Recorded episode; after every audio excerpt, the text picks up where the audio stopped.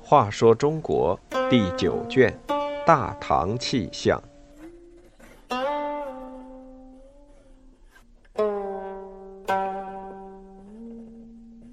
三十四，巨吼退敌。隋朝军队中有过不少奇人，这里再说一个声如洪钟、喝声退敌的于巨罗。于巨罗家住长安附近的下归乡。身高八尺，履历过人，有一副天生的大嗓门所以小小年纪就被选进皇家卫队，当了一名御前侍卫。晋王杨广率军平陈时，于巨罗已晋升为大都督，领着部众前去参战。平陈一役功劳卓著，后随宰相杨素讨伐江南叛乱，又立下赫赫战功。于是朝廷封他为车骑将军、叠州总管。于巨罗在叠州做了几年官，家乡忽然传来老母病故的消息。按照古代的规矩，做官的人死了父母，就必须辞职回乡守孝，叫丁忧。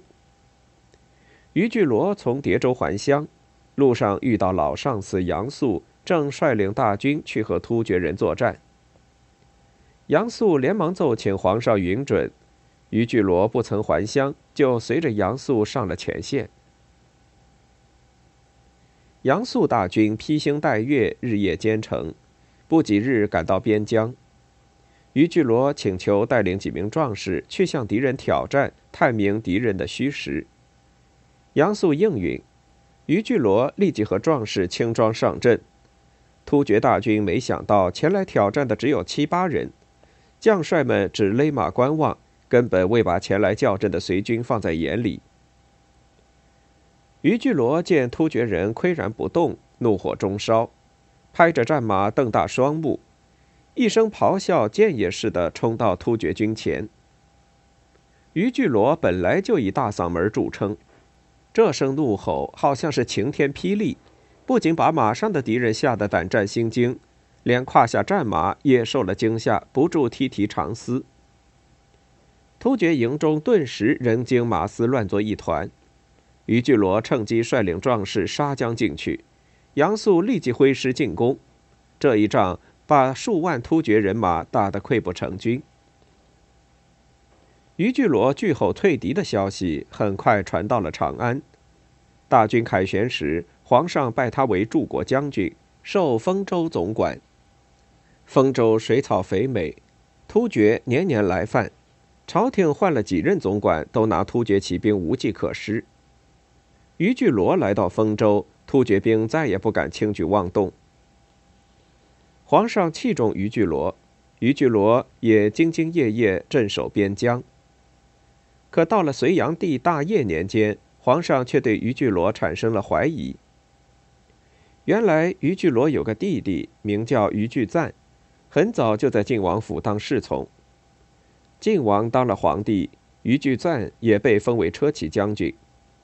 可是此人生性残酷，官做大了更加张狂。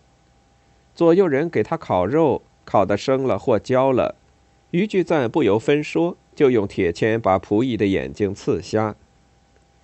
给他温酒，略微烫了，立即把仆役的舌头割去。隋炀帝看在他追随自己多年的份上，没有治他的罪，却把于巨罗召回京师训斥了一顿，命他把弟弟领回家严加管束。不料于巨赞回家不久，竟寻了短见。隋炀帝本以为弟弟残忍，哥哥也不会好到哪里去，如今弟弟自寻短见，他对于巨罗更放心不下，不久便把他从边塞调回内地。隋末农民起义烽烟四起，隋炀帝这时又想到了勇猛的于巨罗，于巨罗重新披挂上阵，接连打了许多胜仗，但他眼看隋朝的统治已江河日下，心中暗想，自己转战南北，妻子儿女却被义军阻隔在东都洛阳，生逢乱世，一家人还是团聚一处的好。他知道洛阳物价腾贵，粮食奇缺，于是暗中派几个家人装了几船粮食，冒险运到洛阳去贩卖，以赚来的钱做盘缠，设法把妻子女儿接来身边。于巨罗的秘密举动被官府发现，朝廷怀疑他图谋不轨，将他和全家都判处了死刑。于巨罗、麦铁杖、沈光都身怀绝技。对朝廷也都忠心耿耿，只是大厦将倾，独木难支。